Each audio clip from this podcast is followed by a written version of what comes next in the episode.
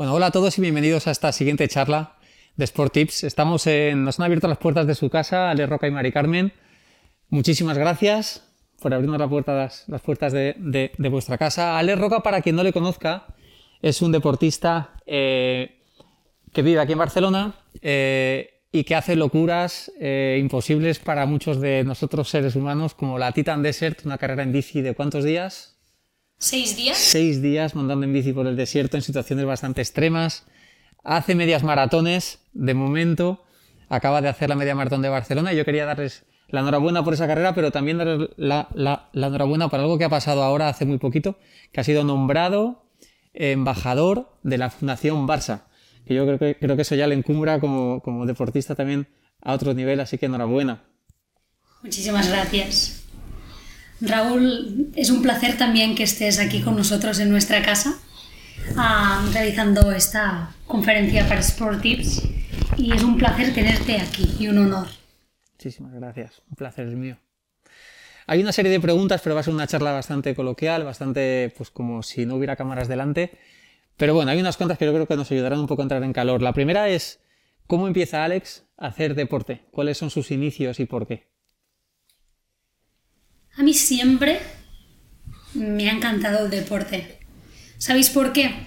Porque yo pienso que en la vida debemos, por supuesto, que trabajar y estudiar y tener momentos donde debemos ser muy eficaces y responsables.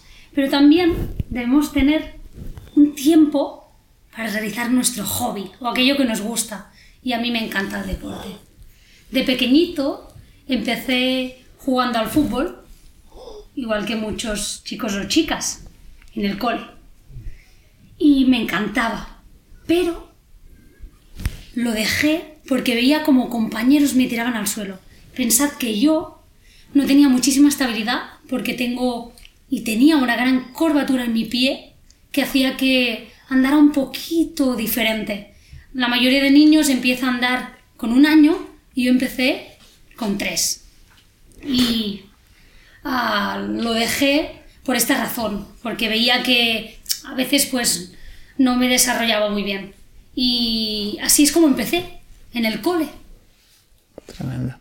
A mí me gustaría saber eh, qué, qué aprendes de la vida a través del deporte. ¿Qué te enseña el deporte? El deporte, para mí, es la expresión perfecta para que yo pueda conectar con las personas. Con eso quiero decir que el, deporte a mí me aporta inclusión y comunicación. Como yo hablo con lengua de los signos, muchas veces las personas no me entienden, pero en cambio el deporte me ofrece la posibilidad de poder conectar, de comunicar, de incluirme en cualquier equipo. Porque, por ejemplo, imagina que ahora mismo tú y yo quedáramos por la tarde y quizá no me entenderías a la perfección con lengua de los signos, pero seguro que tú y yo nos iríamos a correr y podríamos disfrutar y pasar un buen momento. Pues el deporte me ha ayudado a conectar con las personas y sobre todo a, a expresarme. Y además creo que transmite unos valores que yo comparto con mi vida. Por ejemplo, el esfuerzo, el sacrificio, la superación diaria, el trabajo en equipo, la cooperación con todos aquellos que, que tú tienes, porque realmente pienso que una persona sola no llega a ningún sitio. Aunque nos pensemos que el running, por ejemplo, salir a correr, es un deporte individual, es mentira. ¿Sabéis por qué? Básicamente porque tiene un fisio allí, tiene a un amigo que le ayuda a entrenar, un entrenador, a un compañero de equipo, que, donde comparten cosas para aprender el uno del otro. Y además, para cuidar tu cuerpo necesitas a muchísimas personas que te ayuden. Y por, por eso creo que incluso salir a correr es un deporte de equipo. Estoy muy de acuerdo con lo que estás diciendo. Yo creo que es una de las cosas más bonitas que estáis transmitiendo vosotros también a la gente. Ahora entraremos un poquito ahí en, en cómo es ese equipo que rodea a Alex y a, y a Mari Carmen, que a veces no se ve, pero que estoy seguro que están detrás. Y sobre todo correr. Has mencionado correr tú ya en tu, en tu respuesta. Eh, a partir de ahora vamos a hablar más de correr que de otros deportes, aunque seas un deportista multidisciplinar y te vemos encima de la bici muchas veces y te vemos en el gimnasio y te, te gusta el fútbol. Te hemos visto también bailar, que ahora es un, baile, es un deporte. Pero lo que más estás haciendo es correr, es al menos lo que más nos conecta a ti y a mí. Eh, ¿Hay algo que tenga correr que, que te haga elegirlo por encima de otros deportes? Por supuesto. ¿Sabes por qué me encanta correr? Porque pienso que correr es como la vida en sí, ¿no? ¿Sabes cuando tienes una carrera en mente y lo que quieres realmente cuando te pones el dorsal es llegar a la meta? Y yo pienso que en la vida nosotros tenemos muchísimas metas. Por lo tanto, correr es como ir hacia la meta en una carrera, que muchas veces nos caemos y debemos levantarnos y seguir adelante. Y además, correr es brutal, porque conecta tu mente con tu cuerpo y tú solo allí lo vas a dar todo. Está claro que tenemos que tener presente este trabajo en equipo que hablábamos, pero realmente cuando tú sales a correr puedes ir solo y es la conexión perfecta entre tu cuerpo y tu mente, disfrutando de ello y luchando contra ello. Además, ah, yo en bicicleta dependo siempre de alguien porque yo voy en tándem porque no tengo estabilidad. Por lo tanto, para mí, salir a correr es algo increíble. Y además, ahora yo me puedo atar solo los zapatos y esto también me ha ayudado pues a poderme despertar solo por la mañana, estar en casa y decir me voy a correr y tengo unos zapatos que me permiten pues los zapatos que siempre llevo, Flys, que me permiten salir a correr solo. Y esto también me ha ayudado mucho. Compartimos muchas cosas, Alex, tú y yo entonces, ¿eh? me parece. Te hemos visto correr carreras de 5 kilómetros, bastantes durante el año, carreras cortas aparentemente, en un momento en el que hoy en día parece que si no corres un maratón o un ultra parece que no eres nadie. ¿Qué piensas de esas carreras de 5 kilómetros? ¿Qué te, qué te aportan? Eh, ¿Por qué las corres?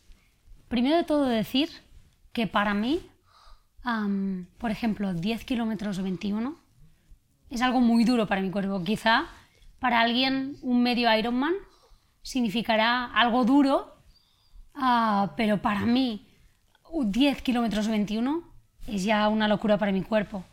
Pero decir que estos 5 kilómetros que hablas, para mí, son aquellos que más disfruto porque salgo a darlo todo. Me encantan las distancias cortas como estos 5 kilómetros porque primero conozco cuál es la velocidad que debo llevar en cada kilómetro y sé que mi cuerpo le puedo dar caña. Porque, por ejemplo, muchas veces cuando corremos 21 kilómetros o 10, a veces nuestro cuerpo nos juega malas pasadas. Cuando llevamos quizás 7, 8 o llevamos 13, 14, 15, nuestro cuerpo dice, ostras, para, y quizá incluso si no hemos hidratado bien, pues podemos llegar a extremos duros. En cambio, estos 5 kilómetros es algo que conozco bien, que disfruto y que me permiten darle caña. Y yo en mi vida pienso que es muy importante el gas. Es algo que digo mucho. Y decirte que un día yo quiero hacer un kilómetro a gran velocidad, lo máximo que pueda, porque recuerdas que un día juntos, hace más o menos dos años, probamos de hacer un kilómetro y hice 5,27 y ahora mismo estoy corriendo 10 kilómetros a 5 y medio. Por lo tanto, pienso realmente que puedo bajarlo bastante y me encantaría bajar de 5 eh, minutos el kilómetro. Yo creo que un poquito puedes mejorar ese 5.30, ¿eh? Un poquito. Bueno, aquí tienes libre. ¿vale? Podemos firmar aquí el pacto y yo te puedo hacer de liebre si quieres, ¿vale? Pero ese 4.50 y algo yo creo que es una cosa bastante asequible. Vamos a verlo. no, pues cuenta conmigo. Eh, aparte de la parte de darle gas y tal, eh, luego tú te preparas para otras cosas un poquito más largas, más exigentes. Eh, por tu forma de entrenar, hablando a corredores ahora, ¿no? ¿Juegan algún papel? O sea, hacer carreras más cortas, donde te fuerzas un poquito más, ¿son importantes para luego no sé, tener margen cuando vayas más despacio en una media maratón? ¿O ¿Son parte del entrenamiento o no? Me encanta la pregunta que me haces, porque yo pienso que la media maratón tiene... debes entrenar para ella, primero fraccionando a todas sus partes. por eso para mí hacer estas carreras a tope de 5 kilómetros me ayudan a bombear mi cuerpo para en los momentos, sobre todo en el momento final de la media maratón, tener aquella vibración y las piernas como cargaditas, aquello que dices, vamos a darle caña. Pero también decirte que me gustan muchísimo estos 5 kilómetros porque también en la media maratón intento fraccionar la media de 5 kilómetros en 5 kilómetros. Porque como he dicho, pensar en 5 kilómetros te genera que tienes una meta cercana y no algo muy lejano. Y eso es como la vida. Si nos ponemos retos inmensos, por el camino quizá nos caemos. En cambio, si nos fraccionamos los retos, tenemos una motivación mucho más grande porque vamos poco a poco consiguiendo pequeños objetivos y es lo que a mí pues me sirve para motivarme y seguir adelante. Por ejemplo, si yo corro una carrera de aproximadamente unos 5 kilómetros, yo voy a entrenar a dos kilómetros y medio más o menos antes de hacerla, ¿no? Y, pero sí que para hacer una media maratón lo que hago es muchas carreras de 5 y 10 kilómetros para así pues tener como una base y un día intento hacer pues unos 16, pero nunca paso de 16. Primero porque para mi cuerpo sería muy agresivo y después porque me gusta también tener aquella vibración física, ¿no? De decir, estoy nervioso ah, porque no he pasado de los 16. Y en la media maratón digo, ahora vamos a por los 21. Y tiene como más gracia, digo yo. Da la impresión de que conoces la media maratón mucho mejor que muchos atletas que llevan muchísimos años de experiencia corriendo medias maratones, por cómo te la organizas, cómo la planteas y cómo la enfocas. Yo he hecho dos medias maratones, pero mi preparación hacia ellas no ha sido solo entrenando, sino que pienso que pienso que un corredor debe también entrenar su cabeza, porque en momentos de bajada, en carreras como una media maratón que tú pones tu cuerpo frente a un gran reto, es muy importante que tengas tu cabeza preparada para los momentos de gran lucha, que es cuando tú sientes que no puedes, cuando tú miras a tu alrededor y dices me quedan aún siete kilómetros. Y allí es cuando tú debes decir, también he entrenado mi mente para poder superar los obstáculos mentales, porque yo pienso que los miedos nos paralizan. Y si tú tienes fuerza mental, si tienes actitud, aunque tu cuerpo quizás esté medio roto, tendrás fuerza para seguir. Y eso es lo que a mí en la media maratón del 2019 me pasó. Mi cuerpo no podía, pero mi mente dijo, vamos para adelante.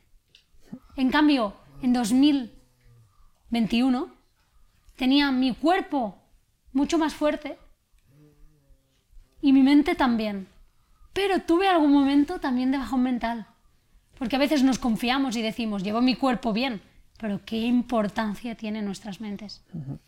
De eso quería hablar un poquito. La media maratón de este año a mí me dejaste boquiabierto. Viví de cerca la del 2019, que me pareció asombrosa porque era tu primera media maratón, con mucha gente alrededor, un esfuerzo brutal ese año, conseguiste acabar la media maratón.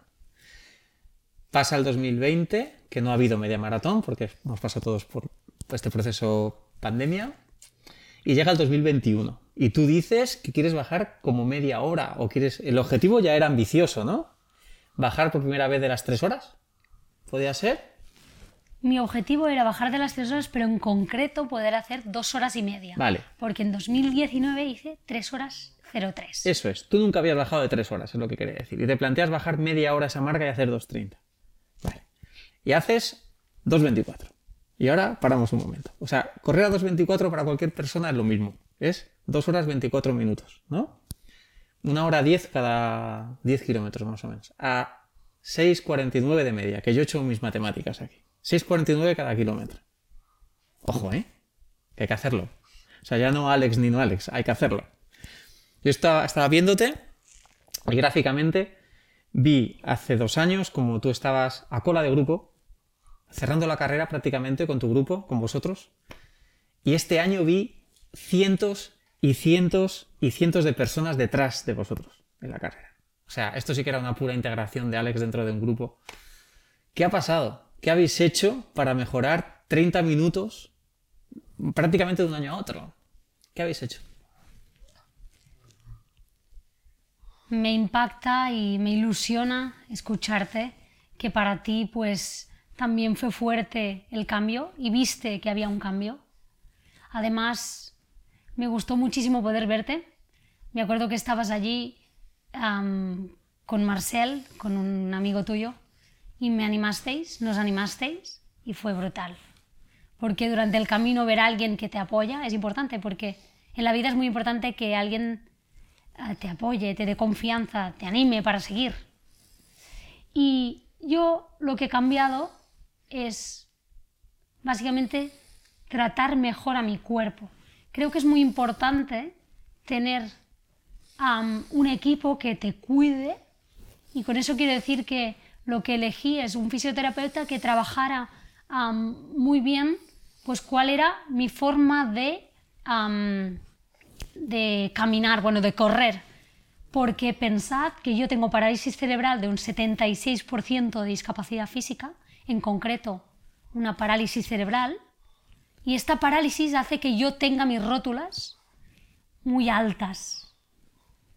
Y en, el año 2019 ah, tuve una lesión, la cintilla iliotibial, porque como os decía, tengo las rótulas altas y cuando corro, al tener el pie izquierdo muy, muy curvado y las rótulas muy, muy altas, es muy importante que yo trabaje muy bien mis cuádriceps y los tenga muy, muy fuertes, porque si no, al correr, tengo una fricción en mi rótula, porque tengo la cadera un poco más alta una que la otra.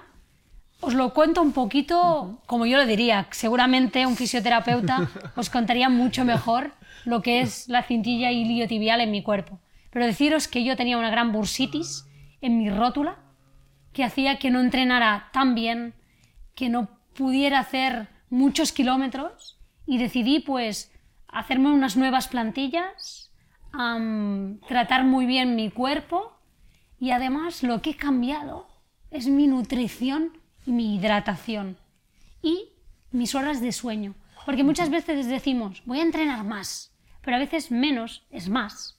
Y debemos mirar otros aspectos que nos influyen en la carrera. Y en este caso, los fisioterapeutas, mi nutrición, mi hidratación, mis horas de sueño, además de mi trabajo de fuerza en el gimnasio, han generado que yo pueda bajar este año 39 minutos de mi tiempo personal, de mi marca personal. Con eso quiero decir que pienso que realizar una carrera es como una caja de herramientas, donde, debo, donde debes cogerlas todas y cuidarlas. Claro. Yo creo que me alegra muchísimo que des este mensaje de menos es más y de hacer las cosas bien, porque creo que es un mensaje importantísimo para cualquier deportista, cualquier runner, cualquier corredor que, le guste correr y que siempre estamos corriendo. Y parece ser que tú eres un buen ejemplo de correr es mucho más que correr. Eh, yo he estado siguiéndote durante estas, este camino hacia la media maratón, te he visto mucho trabajo de gimnasio, mucho trabajo de gimnasio. Te he visto más fotos y vídeos en el gimnasio que fotos y vídeos corriendo, aunque fueras a hacer una media maratón. Y creo que es, creo que es un trabajo buenísimo el que estáis haciendo. ¿Ha sido una de las claves, quizás, el fortalecimiento y el un poco reestructurar tu cuerpo y fortalecerlo para que sea más resistente en general? Por supuesto. Yo durante mi semana voy, entreno en concreto cinco días a la semana aproximadamente. A tres días voy al gimnasio y dos los dedico a correr.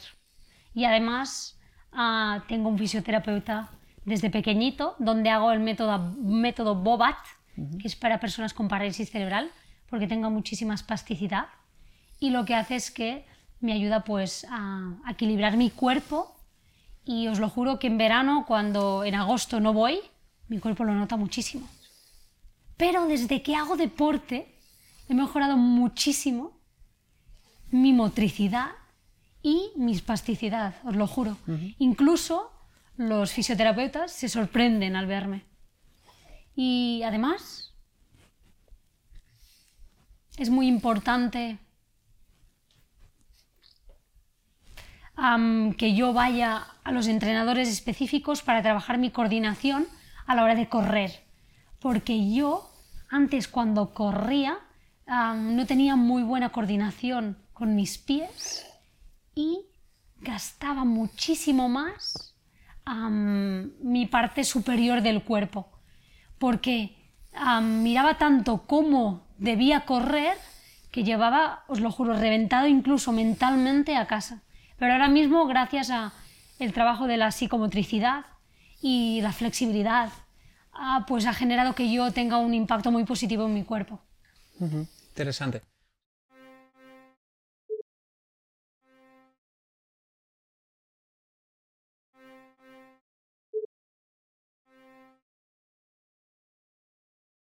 O sea, fíjate que para correr distancia, 21 kilómetros, que en teoría es echarte a la carretera y correr, ¿no?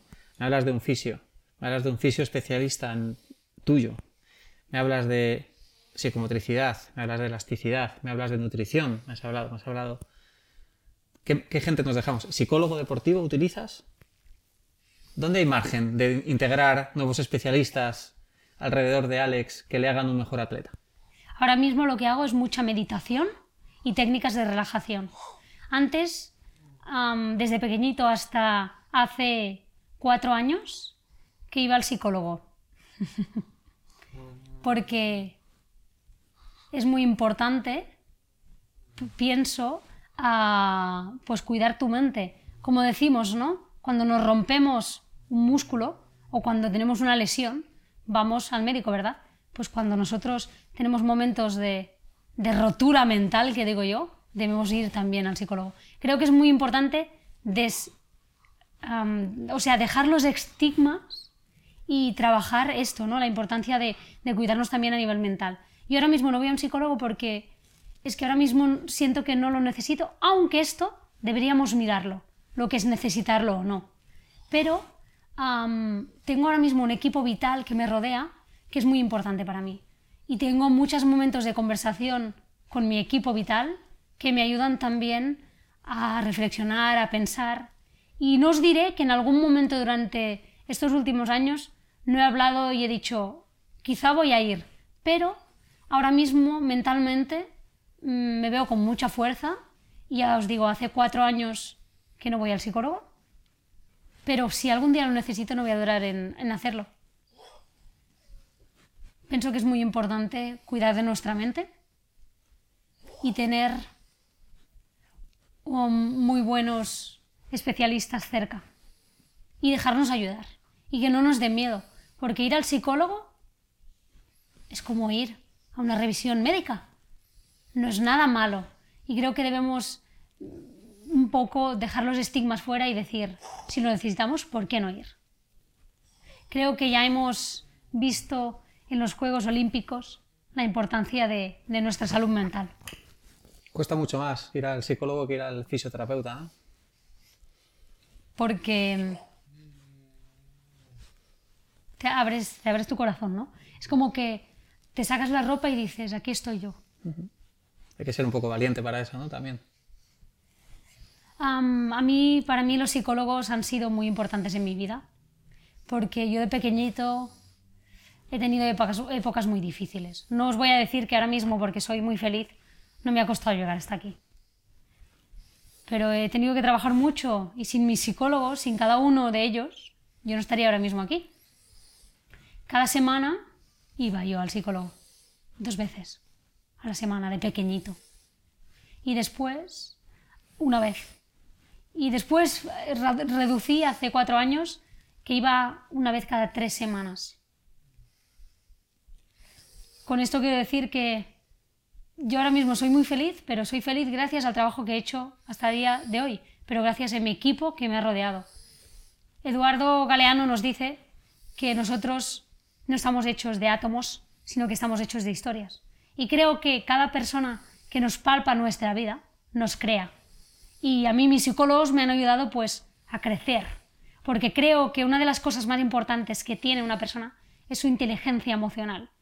Y pienso que la parte racional es muy importante, pero la parte emocional es aún más importante. Y eso crea un gran papel, yo creo, en el deporte. Porque como a mí, por ejemplo, a mí me gusta muchísimo el fútbol, yo pienso que muchas lesiones vienen debido a que tu cabeza no está ahora mismo en buenas circunstancias. Y por eso se rompe la gente.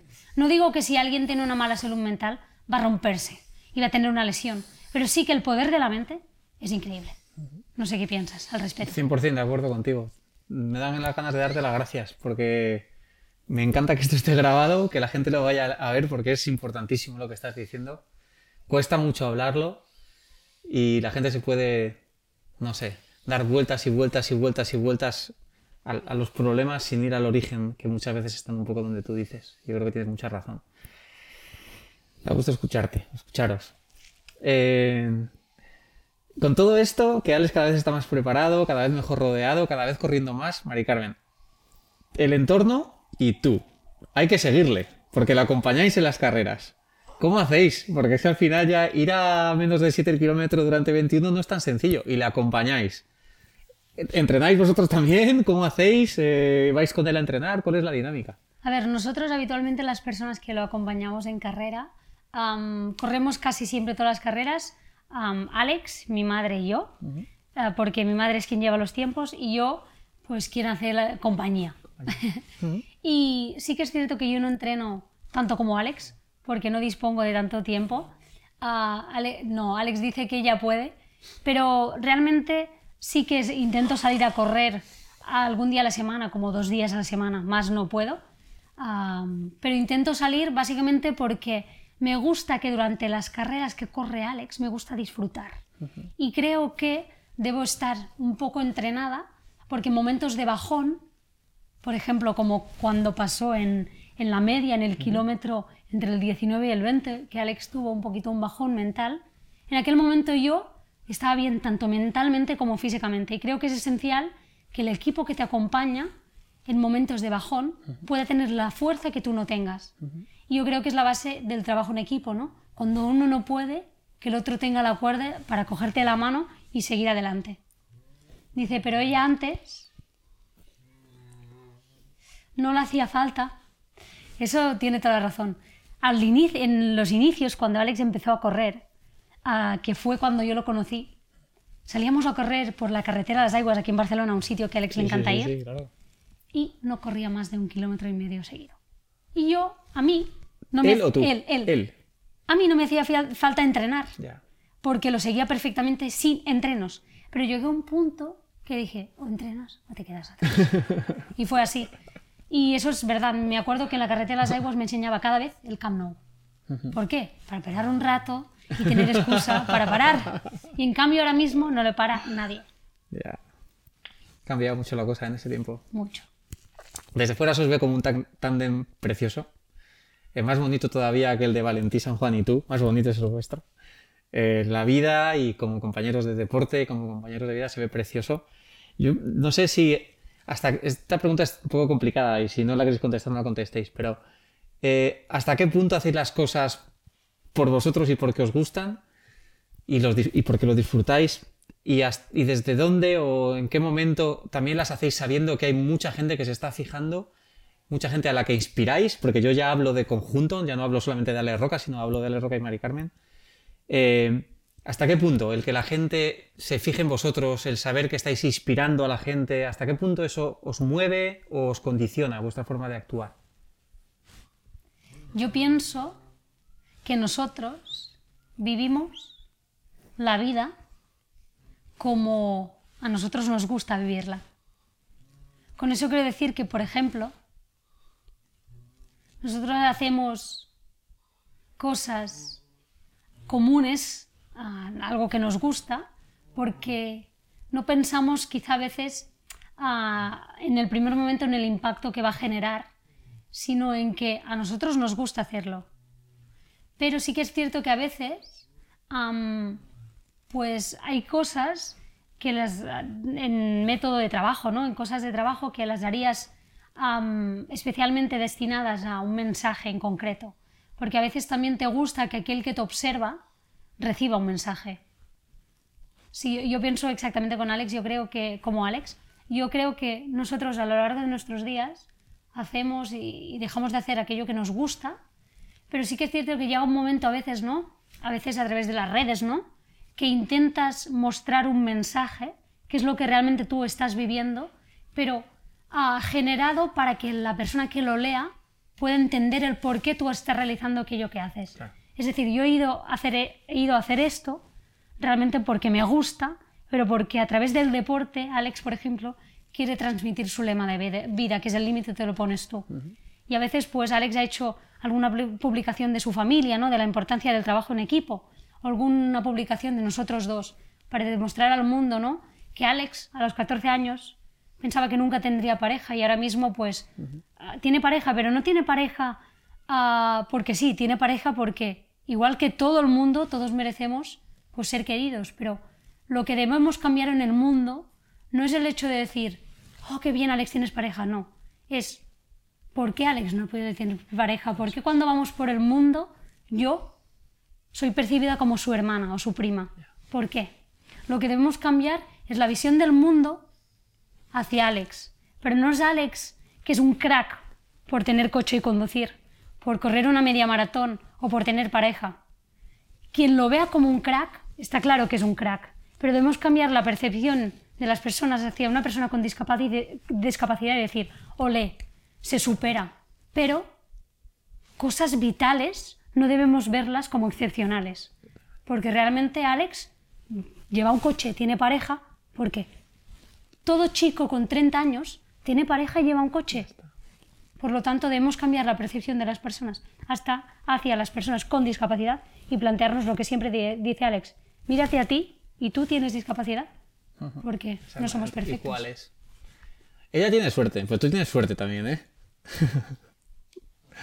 Mucha. No. Qué bonito. Pues vamos a pasar a otro. Bueno, antes de cerrar este capítulo, claro, tú tienes, vosotros tenéis a vuestro alrededor todo el entorno que habéis dicho, vuestro equipo, ¿no? Eh, la pieza central Mari Carmen, pero luego todos los demás satélites alrededor. Hablando de deportistas, ¿no? Gente que hace deporte también y que a veces vamos a ciegas, ¿no? Y a veces pues no sabemos cómo rodearnos. Estamos ahora mismo en un entorno y colaborando todos, ¿no? Con, Sport Tips, ¿no? Como proyecto. Que una de las cosas que intenta hacer es poner en común a deportistas con especialistas de diferentes ámbitos, ¿no? ¿Cómo ves esto? Hasta el punto de conocerlo, conociendo la aplicación, cómo está funcionando, conociendo un poco los objetivos que hay detrás.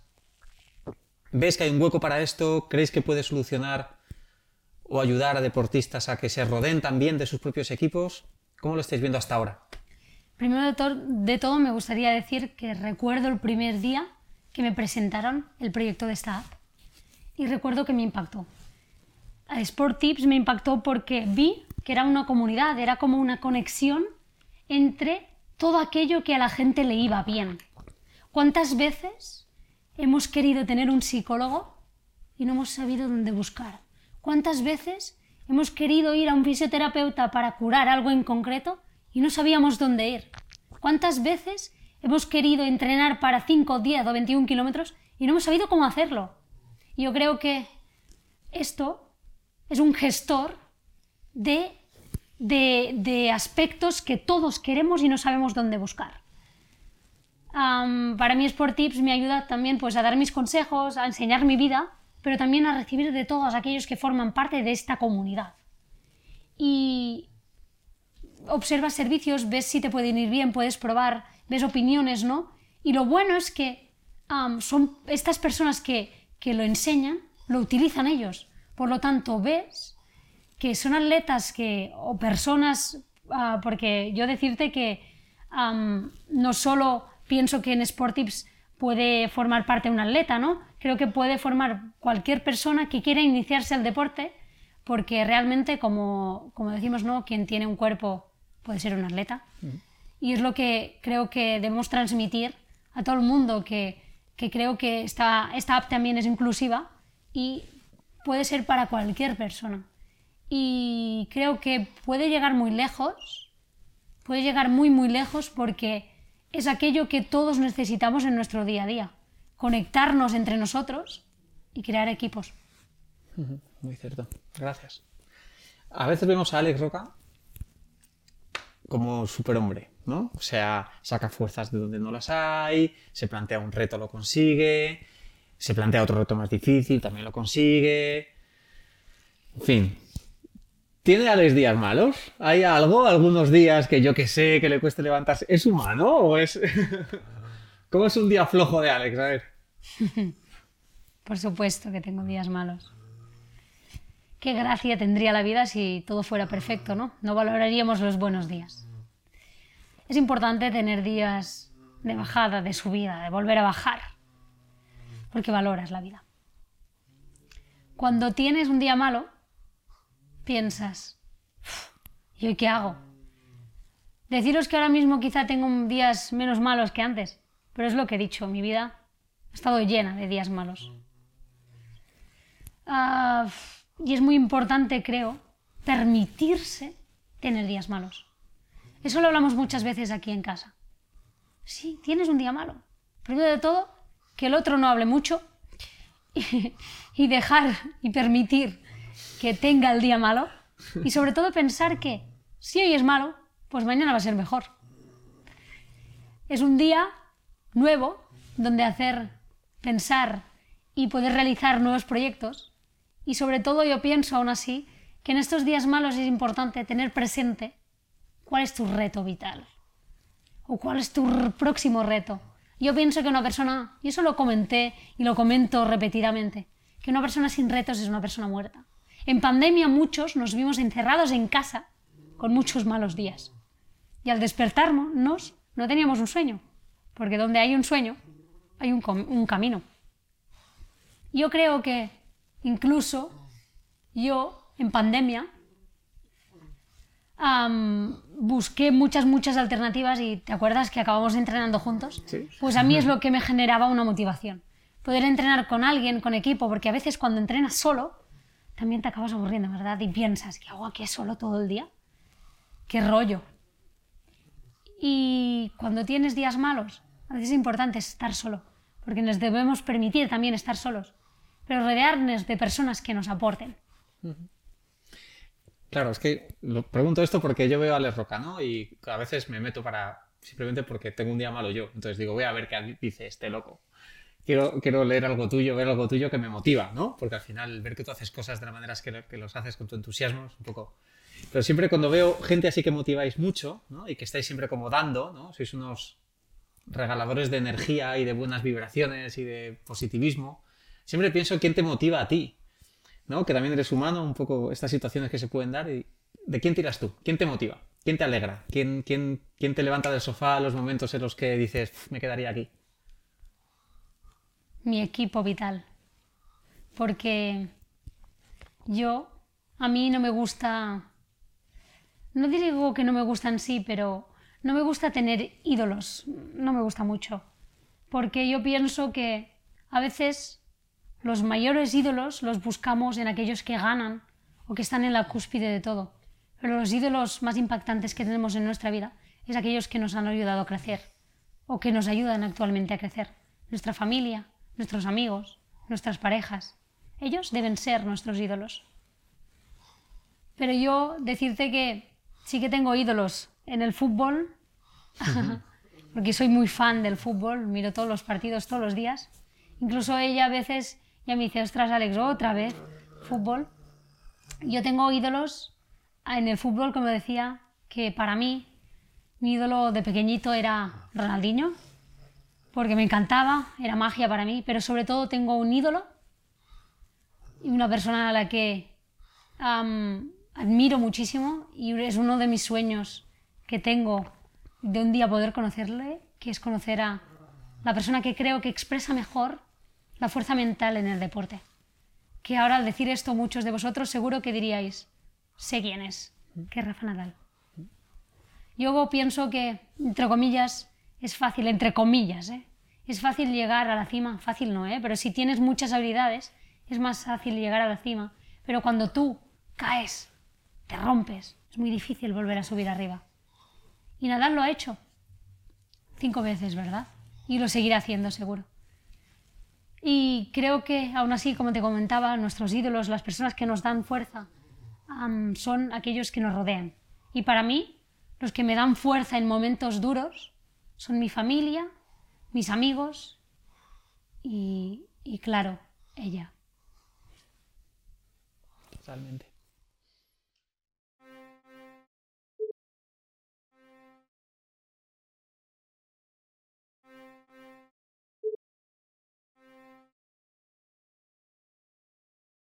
Te voy a leer una cosa, que no sé si te suena el autor.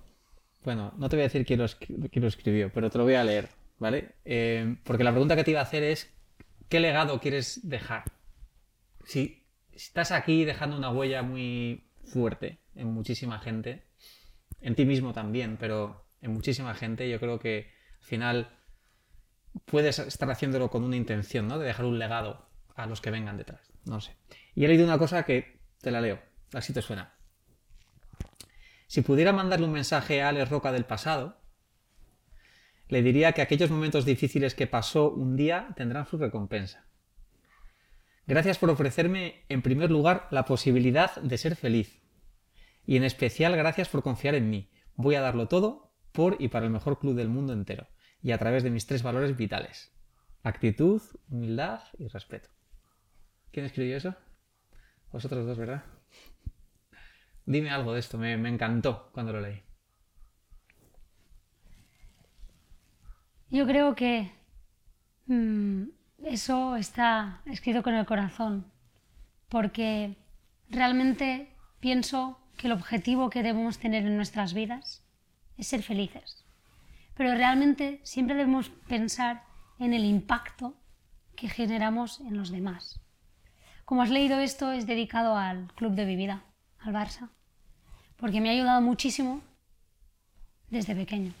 Yo tenía dos mundos de pequeñito y era el, primero es el que me sentía bien en casa, en el cole, pero tenía el mundo de la calle, donde mucha gente me miraba con caras de desprecio. Y el Barça para mí ha sido una forma de desconectar, porque de pequeñito no realizaba deporte en sí y iba a ver el deporte. Por lo tanto, el deporte no solo ayuda practicarlo, también ayuda verlo para desconectar. Y por eso para mí el deporte es tan importante y el Barça es increíble para mí porque me ha ayudado a avanzar en mi vida.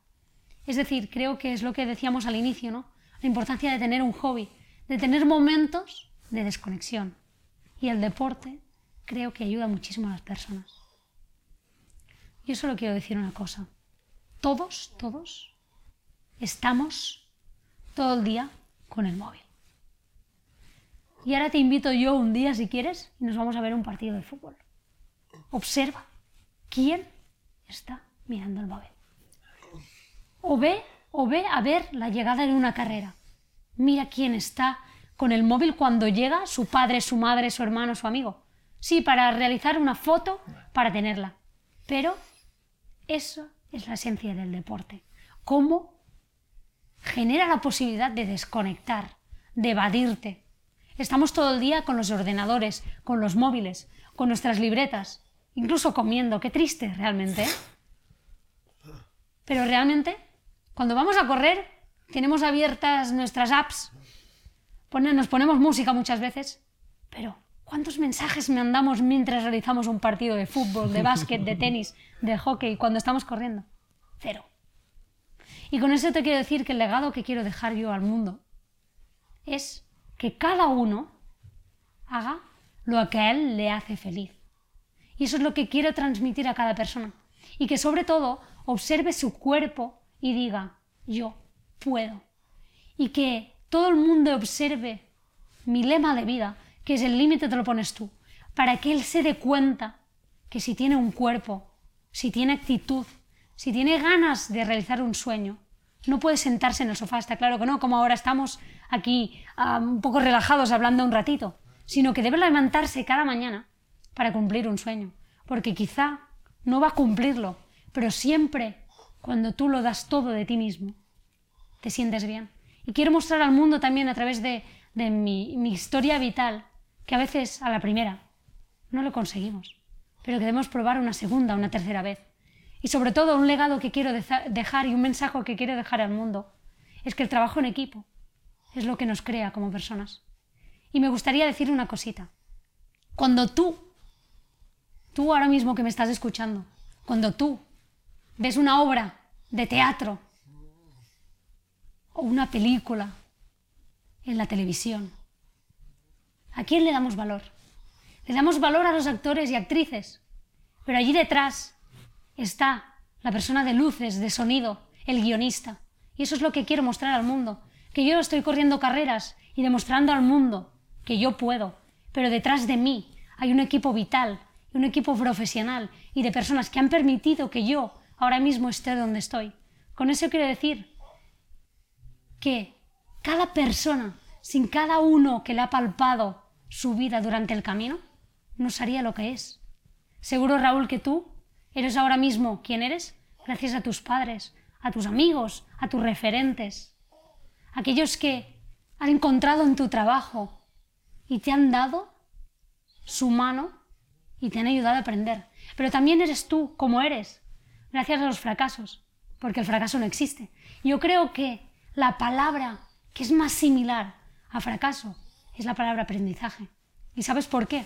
Porque creo que el mayor éxito en la vida es levantarse de aquel fracaso más fuerte que tuviste. Porque el éxito, ¿qué significa? El fracaso no significa nada. Yo creo que realmente el éxito es ser felices.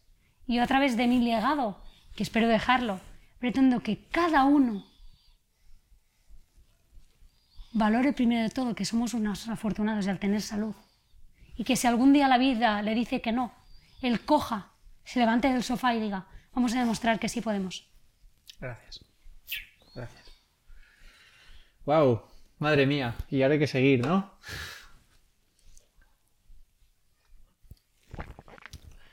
Futuro. 2022. Ahí a la vuelta, eh, todos haciendo nuestros planes, relativa normalidad, ya podemos viajar y tal. ¿Qué hay? ¿Qué hay en, qué hay en, el, en el calendario para este año? En 2022, el reto más importante de todos es ah, un reto vital, que nos vamos a casar. Buen maratón ese. y tenemos muchísimas ganas. Pero a nivel deportivo, en febrero vamos a la media maratón de Miami. Y eso es exclusiva, literal, que no lo sabe nadie. Y después, en febrero, tengo una espina clavada dentro. Porque justamente la semana después o sea, la primera semana de confinamiento, nos íbamos a la media maratón de Nueva York. Teníamos los dorsales, las ganas, el viaje montado y nos tuvimos que quedar aquí confinados. Y os lo juro que es una de las semanas más duras que viví de confinamiento, la segunda. Porque tenía tantas ganas, había entrenado y estaba muy entrenado para ir. Pero bueno, realmente todos tuvimos que destruir nuestro calendario y ahora mismo tengo muchísimas ganas en marzo de volver. En verano me gustaría, realizar una carrera en bicicleta, quizá en Mongolia, otra en América. Estamos mirando y no lo tenemos claro, pero sí seguro que en verano, en junio, quiero hacer una carrera mm, de algunos que otros kilómetros fuerte en bici. Y de momento estas tres son las que veo ah, potentes para el año que viene. Además carreras de 5 y 10 kilómetros que me encantan, como la carrera de la parálisis cerebral aquí en Barcelona, que yo creo que, Raúl, de verdad, te invito y quiero que vengas conmigo a correr, si te apetece. Para, creo que va a ser para ti una de las carreras más bonitas que verás en tu vida. Y te lo digo en serio, yo te invito y a todos vosotros que nos veáis, si queréis venir, como más seamos, más vamos a mostrar el mundo que para muchas personas realizar un solo paso es un mundo. Hay dos carreras, una de un kilómetro y una de cinco. La de un kilómetro es espectacular, ¿vesla? Y la de cinco es brutal. Y yo siempre compito mucho, mucho porque intento ganar mi, mi categoría de parálisis cerebral. Y la he ganado dos años. Este año no la realizaron, ni el año pasado tampoco por COVID. Y el año que viene, pues, si vienes, a ver si me ayudas también a intentar conseguir otra vez. ¿Cuándo es? es en octubre. Octubre. E invitamos a todos los que están escuchando esto que, que se apunten a esa carrera. Les informaremos a través de Sportiv, si os parece. Por supuesto. Octubre, carrera de la Parálisis. Yo creo que si vale para algo el deporte es para mover este tipo de cosas también. Así que gracias por la invitación. Lo comunicaremos entonces, ¿eh? Octubre. Hay que poner fecha, horario, que la gente se apunte. Muchas gracias. Con los calendarios así de futuro, a veces yo cuando los veo desde fuera, me imagino cómo será la conversación entre Alex y Mari Carmen. No sé si estoy rompiendo el micro, no sé. Entre Alex y Mari Carmen. Y yo veo aquí una de las expresiones que más me gustan catalanas, yo soy de fuera, pero me encanta, me encanta esta, esta tierra, eh, es el Sein y la Rausa. Y digo, esto debe ser algo así como Alex queriendo hacer de todo y Mari Carmen poniendo un poquito de orden y de criterio y de sentido común. ¿Es un poco así la cosa o cómo va? Cuéntalo, Alex. Yo soy más... Ay, como desordenado. y ella más como organizada. En eso quiero decir también en las cosas, en los pensamientos a veces. Yo pienso que haría mil cosas y ella me dice, descansa, ten un poco de señ, como has dicho, pero nunca me ha dicho que no haga algo, pero sí que me dice que lo haga como se tiene que hacer. Es decir, que esto es muy importante, no limitar a nadie, pero sí decirle, claro que tienes que ir a hacer la media maratón, pero duerme bien, come bien, vamos a mirar todo lo que podemos mejorar y si no, el año que viene vamos a prepararlo mejor. Es decir, que siempre me dice como que debo respetar mis timings de entreno y que debo cuidar mucho mi sueño, la nutrición, la hidratación. Y... Pero nunca, nunca ha, cortado mis sueños. Pero sí que es cierto que a veces me dice, yo digo, vamos a hacer esto y haremos la otra. Alex, tienes muchísimas cosas, vamos a organizarlo bien. Ella tiene su calendario y lo apunta todo un calendario que tendríais que ver todo, lo que apunta, pero yo no. Yo apunto lo esencial y si no ya viene ella y me dice, Alex, eso. O sea que me equivoco poco, ¿no? me equivoco poco. Bueno. Oye, estamos llegando al final de la, de la, de la charla. Se me está pasando volando. Quedan un par de preguntas nada más. Em, la primera, bueno, son diferentes. La primera es si hay algo algún reto deportivo que realmente te haga especial ilusión. No tiene que ser algo que vayas a hacer este año que viene, sino un evento que tú veas y digas, yo tengo que estar ahí en algún momento. Sí. Como te he dicho hace dos años, tú me dijiste una cosa a mí y yo te dije que no. Ahora mismo estoy barajando por mi cabeza que algún día, ahora no, este año no, el que viene tampoco, quizá algún otro año que venga, me encantaría poder hacer, hacer, intentar, voy a decir, probar de hacer una maratón. Me encantaría. Te ilusiona, ¿eh? mucho. Además piensa que para mí la media maratón fue y la Titan fueron reflejos de mi vida, porque percibí la dureza de la carrera como cada etapa que he vivido en mi vida. Pero creo que una maratón va a ser como la representación perfecta de toda mi vida, donde pretendo yo llegar. Y muchas veces en las carreras yo llego último, ¿no? O de los últimos, y no pasa nada, porque quizá llego más feliz que el primero. Y eso es la importancia de ilusionarnos con algo. Si tú te ilusiona lo que haces, realmente lo das todo y para, para conseguir realizar tu objetivo. Y sí, sí, me gustaría un día poder hacer una maratón. Pero además también otra cosa. Si mis piernas un día dicen, Alex, descansa un poco, entre comillas, ¿eh? ya, ya, bueno, ya le has dado mucha caña, me encantaría poder hacer un día un rally Dakar en coche porque me encanta el motor. Muchos cuando llegamos por los sitios, o sea, llegamos a los sitios, nos dicen, Maricarma, ¿dónde has aparcado? Digo, madre mía, si conduce ella, creo que no llegamos. Y conduzco siempre yo, pero eh, claro, eso es fruto de los prejuicios de esta sociedad. Pero bueno, algún día, algún día, estos dos retos, algún día, quizá vamos a probarlo. Pero la maratón me ilusiona muchísimo. Me tranquiliza que te veo mucho más preparado que hace dos años. Hace dos años no me haría tanta ilusión de escuchar esto, ahora ya me hace más ilusión de escucharlo. Bueno, muy bien. Bueno, y la última pregunta es más abierta, es...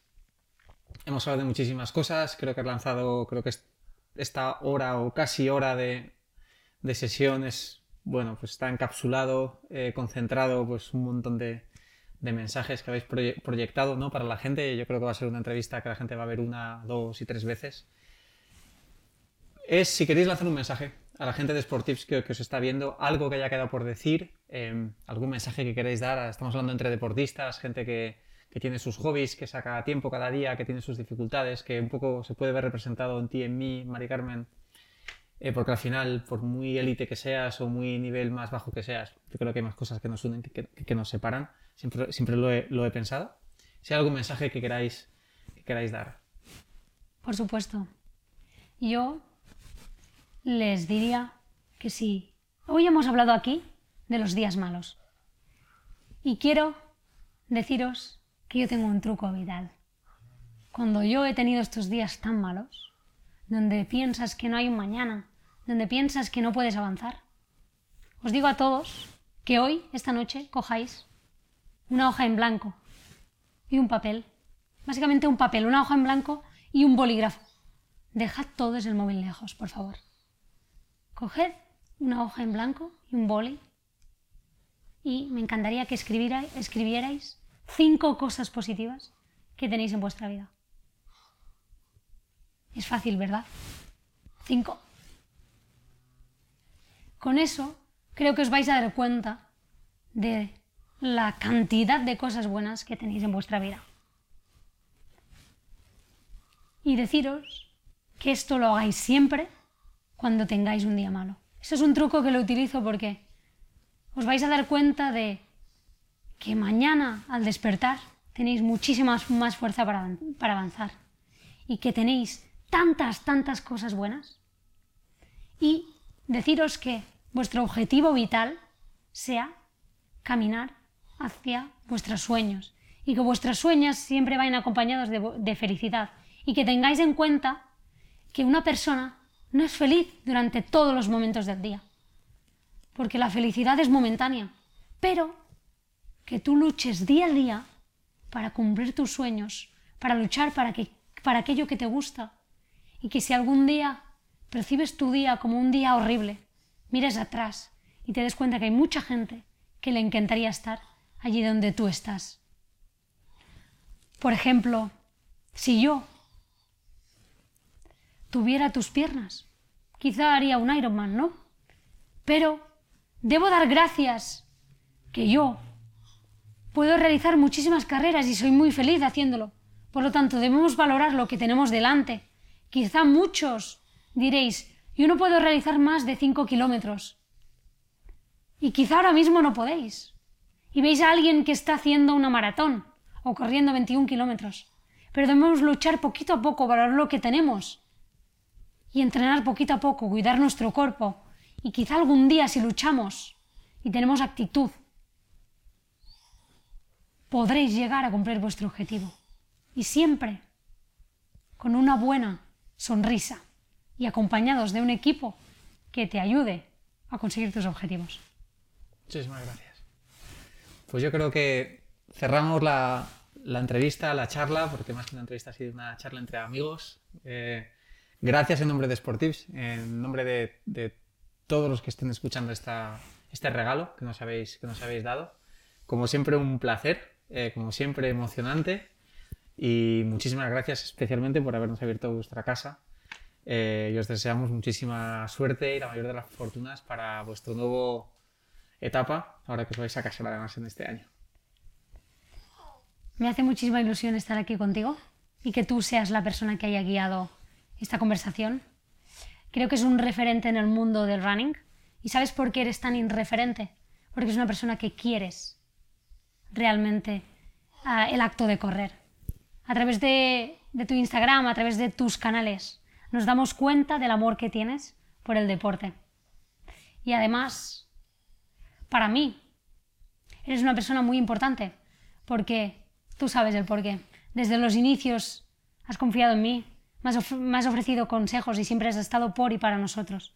Por lo tanto, yo te diría a ti también un mensaje y te diría que sigas queriendo tanto el deporte como lo quieres, porque estoy seguro que el mundo debe cogerte como referente dentro del running, porque hay pocas personas que quieran tanto como tú lo que hacen. Y ojalá mucha, mucha gente confía en ti, tanto en el mundo de la amistad como del mundo del trabajo, y que se fijen en ti y se den cuenta de lo bueno que eres para transmitir los valores que el deporte exige. Y muchas gracias. Muchas gracias. Esto, Gale, siempre regalando cosas, así que no podía acabar de otra manera. De verdad, muchas gracias a los dos. Gracias. Gracias.